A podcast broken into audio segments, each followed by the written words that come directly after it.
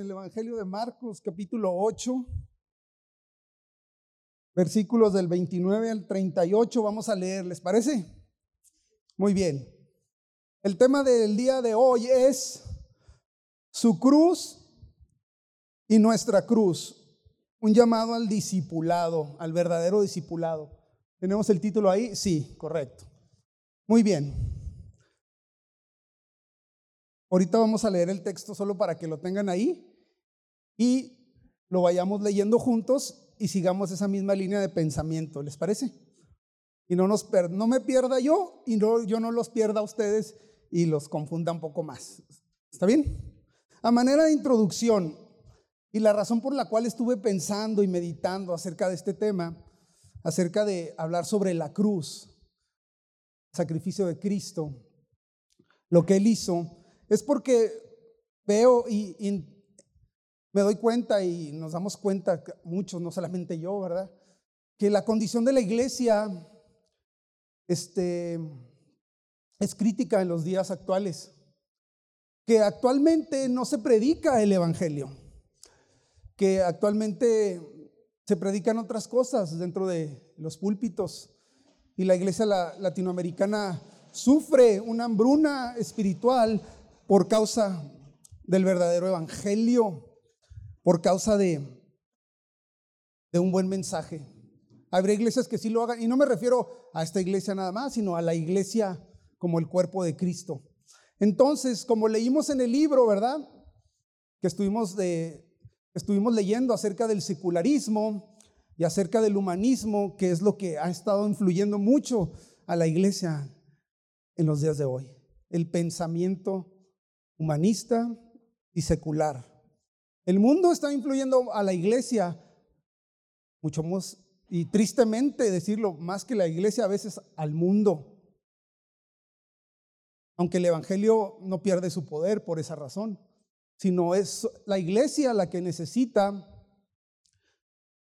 eh, la iglesia es la que requiere y necesita eh, poner, poner, poner este, en práctica y anunciar el Evangelio de esta manera. Entonces, la cruz es un mensaje que actualmente no se predica mucho en muchas iglesias. Y vemos a los reformadores que eso fue el centro del Evangelio, la cruz. Martín, digo, Martín Lutero, Juan Calvino, inclusive los puritanos como John Ox, entre otros. O sea, el mensaje central era la cruz, el Evangelio la, vida, la muerte y la resurrección de Jesucristo. Lo que, lo que Cristo hizo, lo que Dios, lo que Cristo hizo a través de nosotros, lo que nosotros somos y lo que Él hace por medio del sacrificio, por medio de la cruz. Entonces, vamos a leer. ¿Les parece? Para entrar de lleno. Vamos a orar primero. Gracias te damos, Señor, por tu palabra, porque a través de ella nos vemos reflejados día a día, Señor. Habla a nuestros corazones, Señor.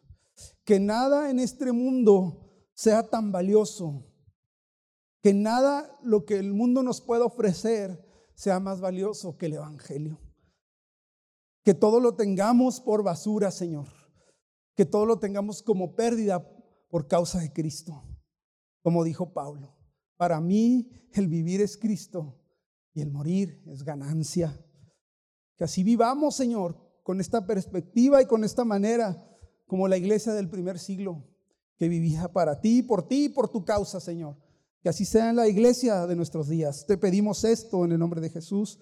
Amén. Muy bien, vayamos al texto. ¿Ya lo tienen? Evangelio de Marcos 31 al 38. Voy a leer la versión NBLA, NBLA, ¿ok? La Nueva Biblia de las Américas.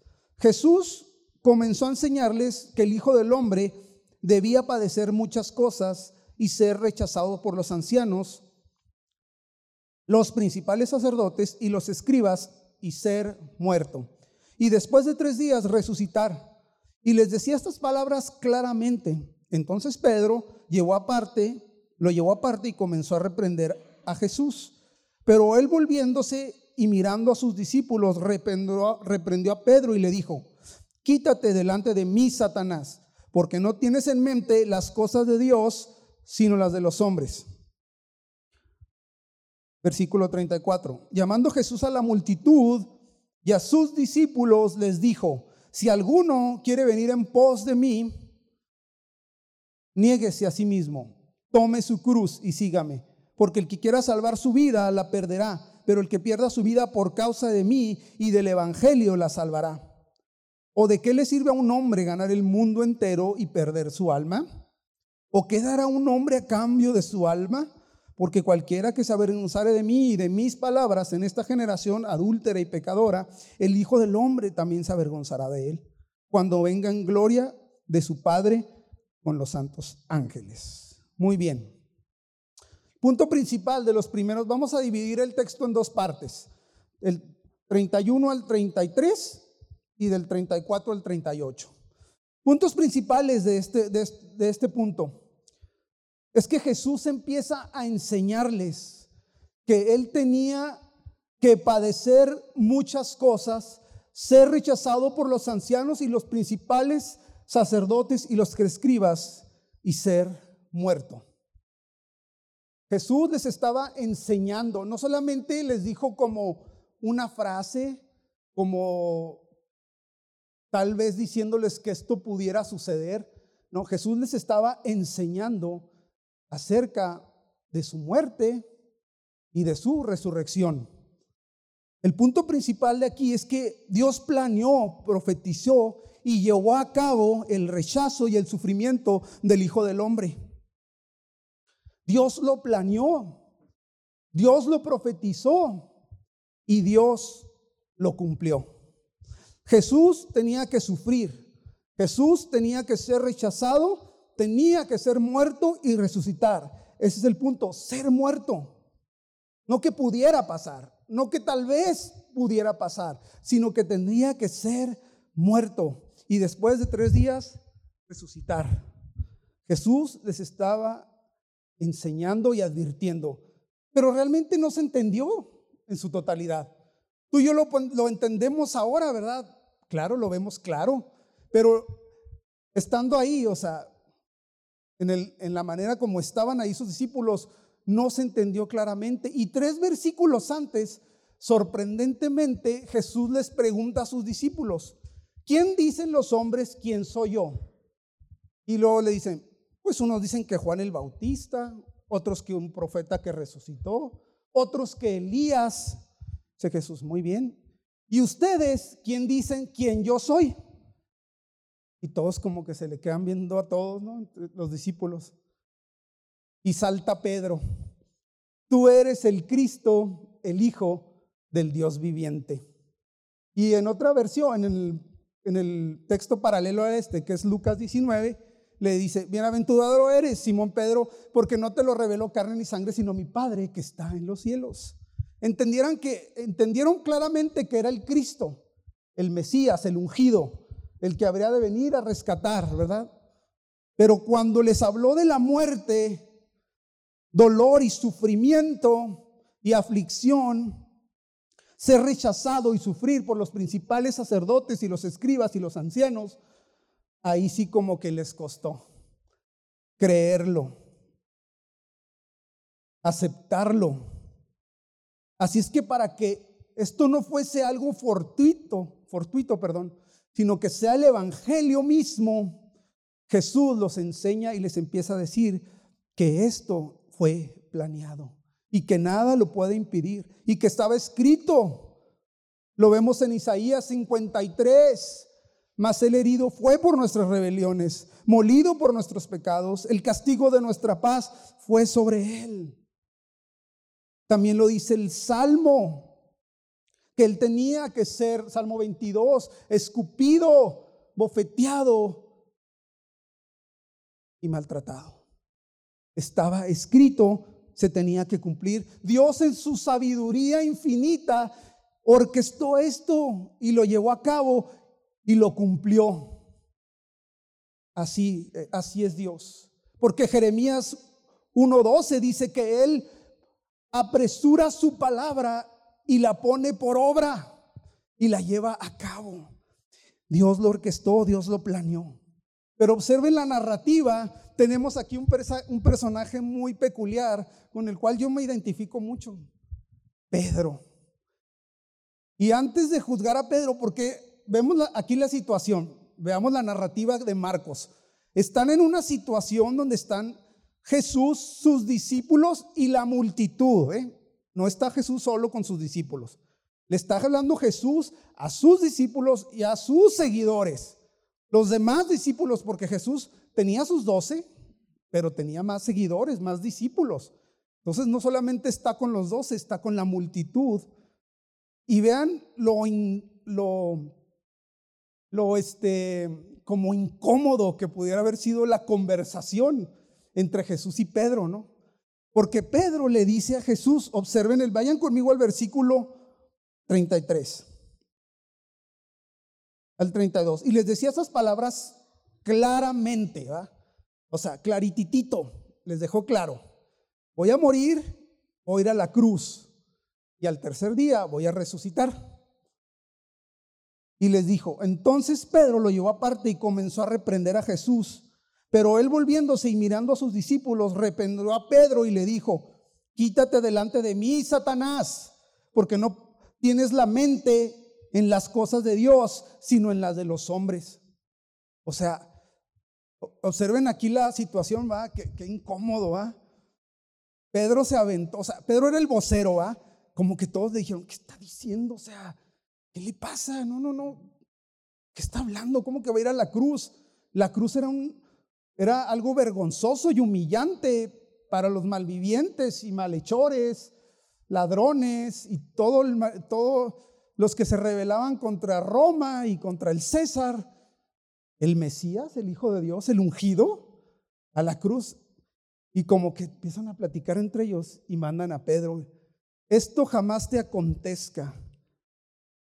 Y le dijo, quítate delante de mí, Satanás porque no tienes la mente en las cosas de Dios, sino en la de los hombres. Pedro, tú estás hablando como un hombre, el hombre caído, un hombre carnal. No tienes la mente en las cosas de Dios, sino en las de los hombres. Le dijo, es lo mismo que, las cosas de Satanás, por eso le dijo, quita, apártate de mí, Satanás, porque no pones tu mente, tus pensamientos en las cosas de Dios, sino en las de los hombres. Y Pedro quiere regañar a Jesús y lo regaña, no te contesta esto Jesús, pero Jesús lo reprende y lo regaña, regaño, regaño. Y le dice Jesús, ahora yo te regaño a ti, Pedro, porque estás mal. No pones las cosas, la mira, la mente en las cosas de Dios, sino en la de los hombres. ¿Para qué? ¿Por qué regañamos a nuestros hijos? Porque queremos corregir algo que está mal, ¿verdad? Los queremos, los regañamos porque hay que corregir algo. Así quería Pedro corregir a Jesús. Pero saben, muy fácil que podamos juzgar y a ah, este Pedro, ah, qué imprudente. Pero así somos. Tenemos más las cosas en las mentes, en la mente, nuestra mente está más en las cosas del mundo que en las de Dios. Nos pasa y me incluyo. Porque así somos. Queremos darle a Dios soluciones. Queremos que las cosas sucedan como nosotros queremos. Nos enojamos inclusive. Queremos, queremos reclamarle a Dios. Nuestras cosas no están en las cosas, nuestra mente no está en las cosas de Dios, sino en las del mundo. Como a Pedro le pasó, así nos pasa a nosotros continuamente. Estamos más enfocados en lo que el mundo nos pueda ofrecer que en lo que el Evangelio pueda darnos. Queremos hacer a Dios a nuestra manera. Y cuando las cosas no salen bien, entonces nos quejamos, nos damos la media vuelta y nos vamos y le damos la espalda a Cristo. Porque ¿saben qué? Lo que tenían de nuevo los puritanos y los reformadores, que la reforma todavía ni nos llega a la iglesia de Latinoamérica, no ha entrado en su totalidad, tal vez en parte. Una de las cosas que predicaban continuamente es que el cristiano va a sufrir y padecer Filipenses 1.19 dice que a nosotros se nos ha concedido por causa de Cristo, no solamente que creamos en Él, sino que también padezcamos por Él. En el mundo tendrán aflicción, dijo Jesús, pero confíen, yo he vencido al mundo. Así es que nuestros pensamientos, ¿dónde están continuamente? Cuando tienes una situación, un problema, ¿hacia dónde recurres? Cuando estás en el semáforo, que está en, está en rojo y estás esperando, estás, está en rojo y estás esperando que cambie a verde. ¿Hacia dónde van tus pensamientos? ¿Van hacia las cosas de Dios? ¿O hacia la circunstancia y situación y problema que estás viviendo en tu trabajo? Con tu esposa, con tus hijos, con tu economía, lo que venga. Así somos como Pedro. Queremos que las cosas no sean como Dios las planeó y como Dios las ejecutó. Porque Dios en su infinita sabiduría lo, lo, lo, planeó. Y Pedro quiere ser más, más sabio que Dios y quiere interrumpir los planes de Dios. Qué bueno, así somos, como Pedro. O sea, que ha aventado Pedro, mis respetos. Pero se lleva una buena reprensión porque quiere obstruir los planes de Dios. Y Jesús jamás lo iba a permitir. Le dice, ese es el pensamiento de Satanás, Pedro. Y Satanás escucha las implicaciones y sabe lo que esto va a suceder. Sabe que esto va a suceder. Porque sabe que le, que le quedan pocos días. Que literalmente sus días están contados, Pedro. Así es que yo te reprendo, te regaño. Estás mal. Corrige tus pensamientos. Porque los planes de Dios, Dios actúa en su infinita sabiduría. Y a veces Dios hace cosas en nuestra vida que no tienen sentido, ¿verdad? Y que no las entendemos. Pues así estaban los discípulos. No la entendían esto de la cruz. Y así estamos. Cuando viene la aflicción, la enfermedad y nos quedamos sin nada. ¿Qué está pasando? Pues ¿dónde está Dios? al cual sirvo y le alabo y le he servido por más de 30 años, 40, 50, no sé cuántos. Yo he sido fiel. Pero a veces Dios hace cosas que no tienen sentido. Pero aún Dios está actuando en su sabiduría. Y Dios tiene el control. Dios tiene el control, Pedro. Dios tiene el control de todo. Jesús lo habla claramente y deja bien claro que Él va a morir e ir a la cruz, ser maltratado y ser muerto. Y al tercer día resucitar el Evangelio. Y luego la segunda parte, vayamos porque vamos a avanzar. La segunda parte, bueno, si pusieron el primer título, las cosas de Dios y no las de los hombres. Ese es el primer punto. Punto número dos, la segunda parte del texto, del 34 al 38. Las cosas de Dios y no las de los hombres. Y el número, el punto número dos es el costo del discipulado. Muy bien. Llamando Jesús a la multitud de a sus discípulos, si me pueden acompañar a la lectura, versículos 34 al 38. Llamando Jesús a la multitud y a sus discípulos, les dijo, si alguno quiere venir en pos de mí, niéguese a sí mismo, tome su cruz y sígame, porque el que quiera salvar la vida la perderá, pero el que pierda su vida por causa de mí y del Evangelio la salvará. ¿O de qué le sirve al hombre ganar el mundo entero y perder su alma? ¿O qué dará un hombre a cambio de su alma? Porque cualquiera que se avergonzare de mí y de mis palabras en esta generación adúltera y pecadora, el Hijo del Hombre también se avergonzará de él cuando venga en gloria, cuando venga en la gloria de su Padre con los santos ángeles. Muy bien. Vemos aquí el llamado de Jesús a sus discípulos de ir llamando a Jesús a la multitud, dice claro el versículo 34, a sus discípulos y a la multitud, y les avienta el llamado y el costo del discipulado. Si alguno quiere venir conmigo, niéguese a sí mismo, tome su cruz y sígame. Porque el que quiera salvar su vida la perderá y el que pierda su vida por causa de mí la hallará. Negarse a sí mismo, tomar su cruz, el costo, un alto llamado al discipulado. Aquí vemos que Jesús, ahora, esto no solamente fue para, para los doce discípulos, ¿va? Porque la mayoría de ellos, si tú ves la, la historia de los, de los cómo murieron, la mayoría fueron mártires. A Pedro lo crucificaron al revés, algunos los arrastraron, los quemaron, los apedrearon, excepto Juan, ¿verdad? Que murió aislado en la isla de Patmos y él murió de muerte normal pero todos sus discípulos fueron mártires. Ahora no estoy diciendo que nosotros vayamos a ser así, pero que pudiera suceder, pudiera suceder.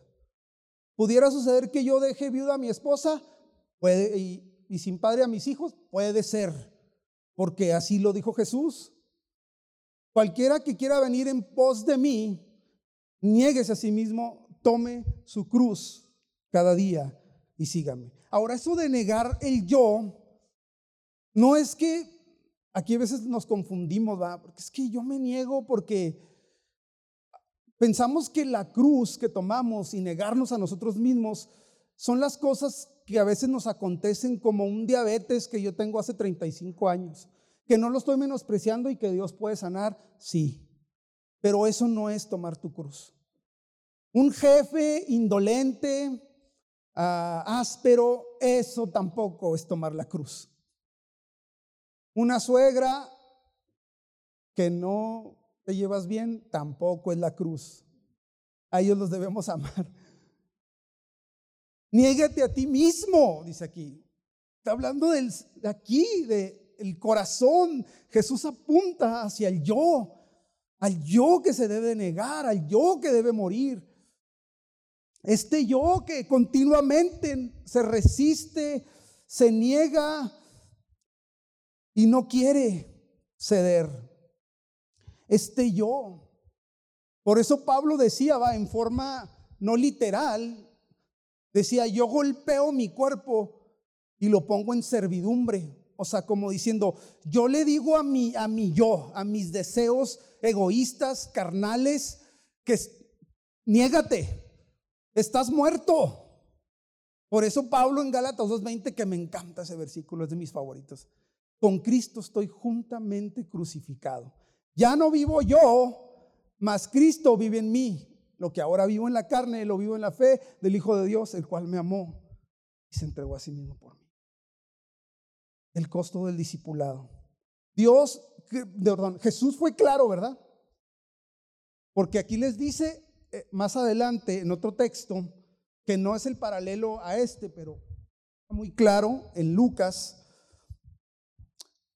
Lucas 14, versículo 27, el que no carga su cruz y me sigue no puede ser mi discípulo.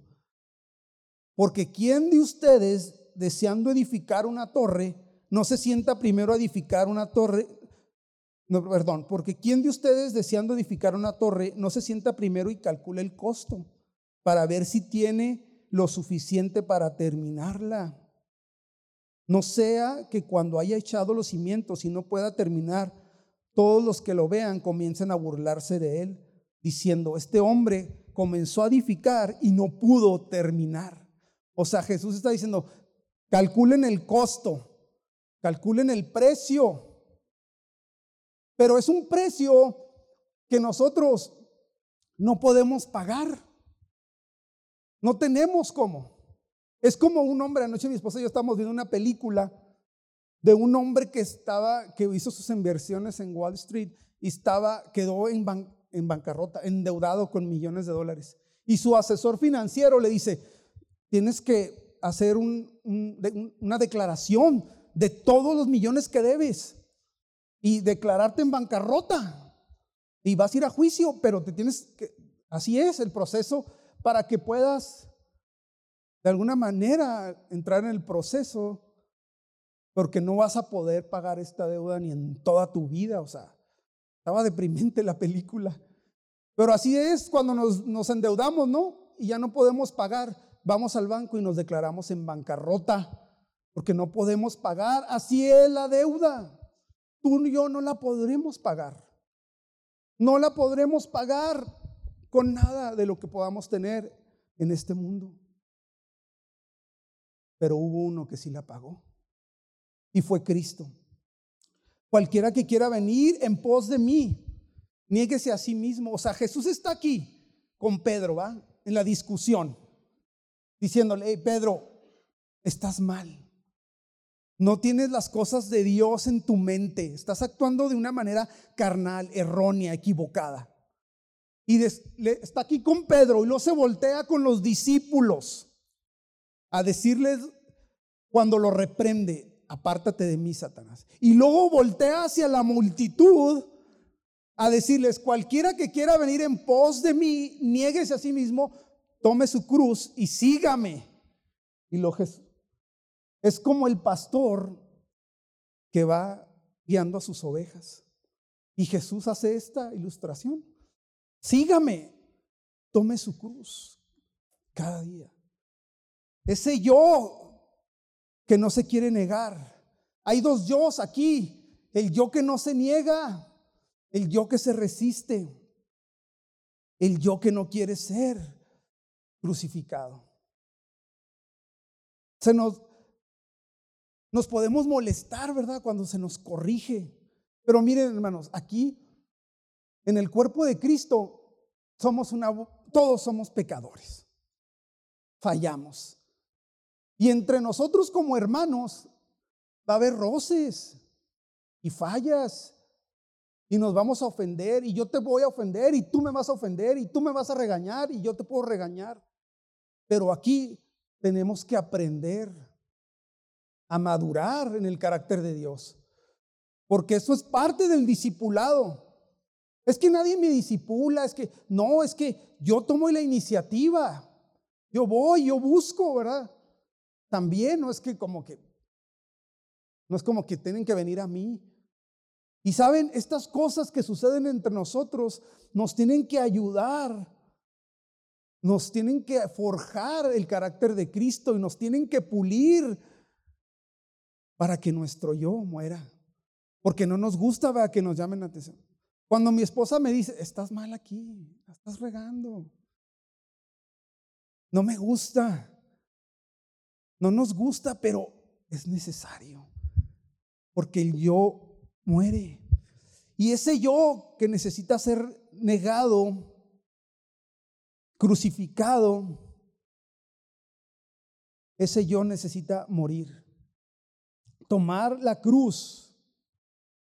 Toma su cruz, o sea, cada quien tome la suya, ¿eh? No tome la del vecino, no. Dijo Jesús, toma tu cruz, ni siquiera la de Cristo porque no podríamos. Él tomó su cruz para darnos salvación, porque la cruz de Cristo trajo redención, la maldición sobre pecado. Maldito todo aquel que es colgado en un madero. Se hizo maldición para darnos bendición. Él pagó ese precio impagable que tú y yo no podemos pagar. Toma tu cruz, sígueme. Ese yo, porque hay un nuevo, un nuevo yo debe surgir. Un nuevo yo empieza a experimentar el Evangelio. Un un nuevo yo empieza a experimentar este nuevo milagro del nuevo nacimiento y te empiezas a dar cuenta de las verdades del Evangelio, de lo que el Evangelio es y, lo que Cristo hizo y es y lo que Dios hizo a través de toda la historia y cómo el Antiguo Testamento apunta hacia Cristo y se ha cumplido palabra por palabra al pie de la letra. Y ves lo maravilloso de la cruz, lo asombroso, lo glorioso. Y ese yo nuevo empieza a surgir y empieza a ver las cosas desde otra perspectiva. Y este nuevo yo, que quizá despierta, porque ese nuevo yo, quizá tú ya lo has estado experimentando. Quizá tú ya has nacido de nuevo y has experimentado esto. Y esto te tiene que llevar a, a este nuevo yo, de anhelar a este Cristo y darnos cuenta que Él es suficiente para nuestras vidas, que no necesitamos nada más, que Él ya lo hizo todo, que ya lo tenemos todo en Él, que estamos completos en Él, que estamos satisfechos en Él. Él lo dio todo, se entregó todo y nos hace esta invitación, este llamado al verdadero discipulado. No a un costo que nosotros podamos pagar, sino que nos demos cuenta a la luz del Evangelio lo que Él ya hizo, lo que a Él le costó nuestra redención, nuestro perdón, nuestra justificación, nuestra salvación, el perdón de nuestros pecados, le costó la vida al Hijo de Dios. Todo, todo le costó. Tenía que ser así. En la sabiduría de Dios, el sacrificio de Cristo. Aquel que no conoció pecado, por nosotros se hizo pecado, para que fuésemos hechos justicia de Dios en él. Este es el costo que pone Jesús. Los estándares son altos, ¿verdad? Pues tenemos que seguir a, Cristo, aunque venga lo que venga y venga el sufrimiento. Porque Jesús dijo, cualquiera que no aborrece a padre, hermanos, amigos, no puede ser mi discípulo. Cualquiera que no se niega a sí mismo no puede ser mi aborrecimiento no está diciendo Jesús que los odies, sino que tus afectos, que tu amor no sea mayor hacia tu esposa, hacia tus hijos, hacia tu familia, que hacia Él. Tus afectos deben ser mayores hacia Cristo que a, tus seres queridos. Yo no puedo amar más a mi esposa que lo que tengo que amar a Cristo. Jesús lo dejó claro. Cualquiera que no aborrece a padre o madre no puede ser mi discípulo. Porque Jesús ve a, hacia lo que hay en nuestro corazón y nuestros afectos y hacia dónde están inclinados, porque actuamos como el viejo hombre, como Adán y Eva, y nos inclinamos continuamente hacia el pecado. El que esté sin, sin pecado, que tire la primera piedra, ¿verdad? Porque continuamente estamos combatiendo contra el pecado, día a día, a día, a día. Así es esto. ¿Por qué? Porque estamos en un cuerpo físico normal que aún todavía no va con Cristo. Y seguiremos luchando y combatiendo contra el pecado. Así es. Es lo que le sucedió exactamente al joven rico. Maestro, ¿qué tengo que hacer para heredar la vida eterna? Jesús le dice, los mandamientos sabes. No robarás, no mentirás, no dirás falso testimonio contra tu prójimo. Le dice el joven, todo esto lo he guardado desde mi juventud. ¿Qué más me falta?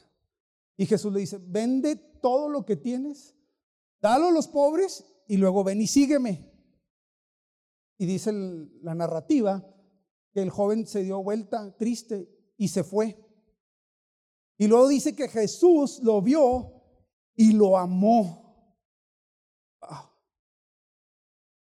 Jesús lo vio y lo amó. Imagínate ser joven y rico. O sea, lo tienes todo. ¿Cuántos aquí en su juventud fueron ricos? Levanten la mano. ¿O cuántos de los jóvenes que están aquí son ricos? A ver allá los del sonido, los del, audio, son ricos. Qué padre, ¿no? Ser joven y rico, que tus padres te han dejado una buena herencia. Y Jesús no quería el dinero de este joven. Inclusive ni que lo repartiera tal vez. Ese no es el punto ahí. El punto es que le está diciendo, este es el ídolo que hay en tu corazón, que te impide seguirme, darlo todo, renunciar. Ven y sígueme. Y tomes tu cruz. Es ahí el punto. No, es, no está hablando del dinero ni de las posesiones, aunque más adelante aquí sí, ¿verdad? Porque si le dice, va, cualquiera que ganara el mundo y perdiere su alma, ¿qué recompensa dará por su alma? Tercer punto, negarte a ti mismo. Reconocer quién eres realmente a la luz del Evangelio. Eso es negarte a ti mismo. Niégate a ti mismo. Y aquí le está diciendo, porque cualquier, dice versículos siguientes, porque el que quiera salvar su vida la perderá, pero el que pierde su vida por causa de mí y del Evangelio, me encanta ese texto, porque el que quiera salvar su vida la perderá, pero el que pierda su vida por causa de mí y del Evangelio la salvará, como que una paradoja, ¿va? Perder para ganar. Como Jim Elliot, ¿verdad? Uno de los mártires en los años 70, en los indios, fue misionero en los indios Aucas en el Ecuador. Escribió esta frase: No es un tonto aquel que da lo que no puede perder para no es un tonto aquel que da lo que no puede perder para obtener aquello que no puede perder. O sea, es como no tiene sentido, pero dice aquí Jesús, porque el que quiera salvar su vida la perderá, pero el que pierda su vida por causa de mí y del Evangelio, la salvará. Por causa de Cristo y de por causa de mí, dice.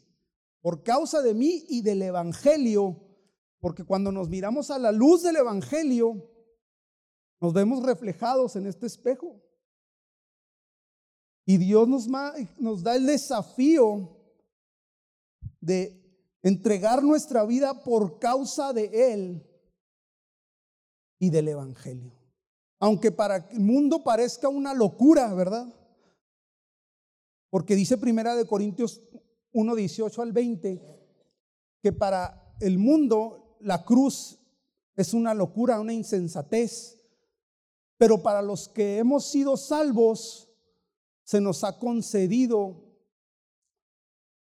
el sufrimiento juntamente con Él y padecer juntamente con Él. Para el mundo es una locura, pero para nosotros no. Todo el que quiera salvar su vida la perderá, pero el que pierda su vida por causa de mí, el Evangelio la salvará. Ahora, no es que todos tengamos que ser mártires, pero sí tenemos que dar nuestra vida, porque qué fácil le sería morir y morir de mártir, ¿va? Pues mueres y ya, te vas al cielo. Qué padre, vámonos. Pero estar en esta vida y vivirla y dar la vida por causa de Él y del Evangelio. ¿O de qué le sirve al hombre ganar el mundo entero y perder su alma? ¿O qué dará el hombre a cambio de su alma? Imagínate que tú lo tienes todo, todo en el mundo. Lo ganas todo, todo. Eres multimillonario. No solo Google o Apple, todo, todo es tuyo, todo el mundo. Todo lo posees. Y vas con Dios. ¿Qué crees que Él te diría? ¿Cómo, cómo te presentarías? Joven, señorita, ¿qué le dirías? ¿Qué le dirías? Aquí está todo lo que tengo, todas mis riquezas. Yo puedo entrar al cielo. No te alcanzaría.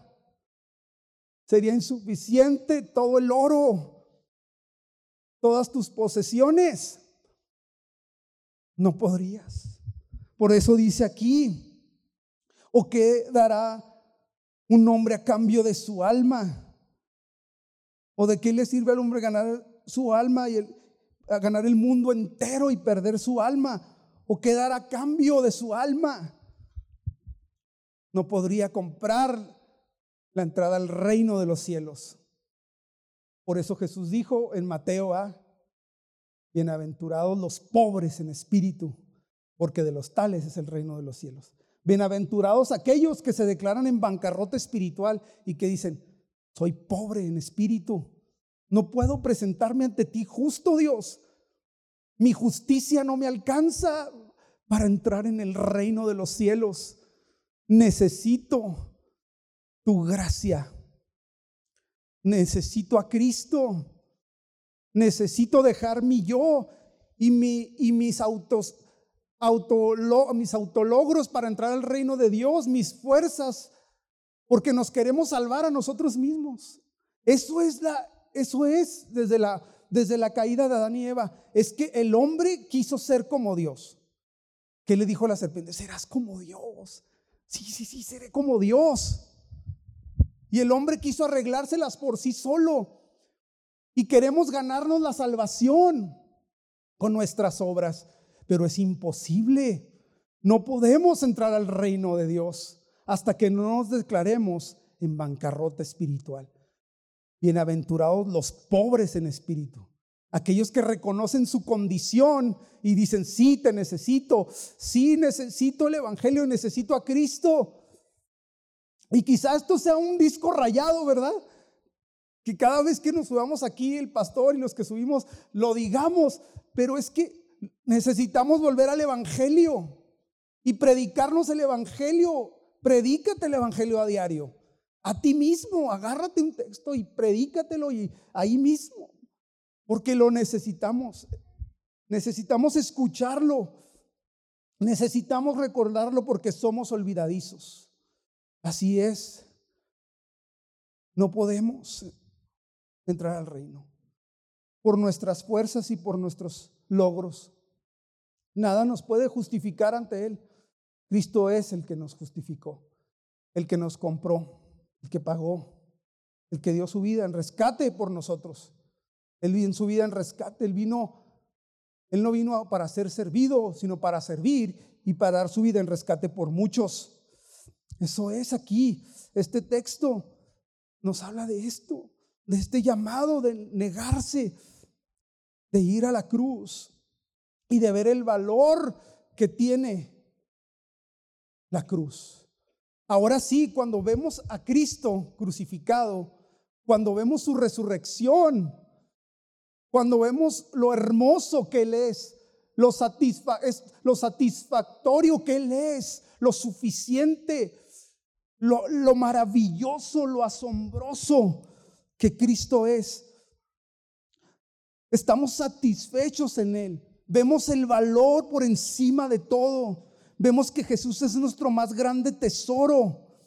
Vemos que, que Él es lo más asombroso y maravilloso y hermoso, infinitamente valioso, más que cualquier otra cosa que el mundo nos pueda ofrecer. Él es la perla del gran precio. Él es el más hermoso de los hijos de los hombres, dice el Salmo. Y la gracia se derramó sobre él. Y nos invita a ser partícipes de, su, de esto, de ir a la cruz, de sufrir. Mateo 5, 6, 7 y 8 lo deja claro.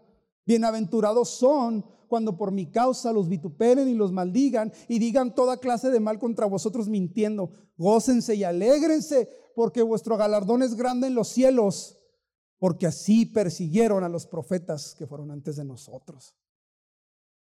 Qué reto, pero qué valor, ¿verdad? Qué hermoso, qué glorioso participar de las aflicciones de Cristo.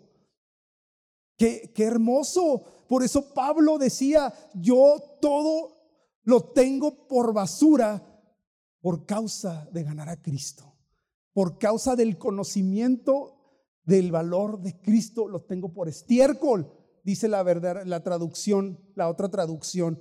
Lo tengo por estiércol y por basura. Todos mis títulos, dijo Pablo, de fariseo, todos mis conocimientos teológicos, toda, toda mi, mi popularidad, toda mi reputación, todos mis éxitos y mis logros, todo lo tengo por basura con tal de ganar a Cristo porque vio el valor en el Evangelio, lo precioso y hermoso que esto es. Si los músicos me pueden ayudar, vamos a terminar de una manera diferente hoy. Vamos a terminar adorando a Dios. Vamos a cantar este canto que dice, no yo, sino Cristo. Y a través de este canto, yo quiero que tú veas lo valioso, hermoso, maravilloso y asombroso que Él es porque Él ya lo hizo. Y tú ya lo has, Y tú esto ya lo has experimentado y ya lo sabes. Esto no es algo nuevo para ti. Y no es que no lo sepas, pero necesitamos recordarlo. Necesitamos de nuevo ir a Él. De nuevo, para cerrar, Cristo lo más valioso que podamos tener. Él es lo más valioso. Amén, puedes decir amén. Sí, amén, claro. Él es lo más valioso. Satisfactorio. Póngase sobre sus pies. Vamos a concluir con esto. Y vamos a adorar con esta, siéntete con libertad. Mira, estamos en casa. No importa si no yo no canto bien. O sea, si cantas desentonado o no, importa. O sea, tú canta, levanta tu voz, adóralo. Hay libertad en este lugar para que tú puedas expresarle a Él, cantarle, adorarle y decirle, no yo, sino tú.